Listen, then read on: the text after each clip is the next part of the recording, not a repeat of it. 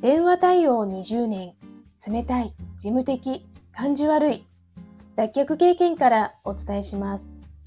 話し方、印象改善アドバイザー、久美です。このチャンネルでは、話し方や印象改善のコツ、また日々の学びをアウトプットしています。今日のテーマは、同じことを二度言わせないです。電話対応の研修をしていると気になること。それは先ほどお客様が話していたのに同じことを言わせてしまうシーン。不慣れで緊張している。別のことを考えている。お客様の意図がつかめていない。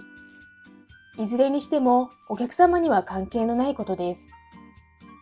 私自身もうっかり、ああ、同じこと言わせてしまった、と反省することはありました。そうならないためには、1、お客様の話に集中する。2、お客様の状況、感情に想像を巡らす。相手の少ない言葉からでも一度でしっかり意図を汲み取り、状況、感情に配慮した対応ができたとき、電話の向こうにお客様の笑顔が見えてきます。そんな気がするのです。同じことを二度言わせない。参考になれば嬉しいです。それではまた。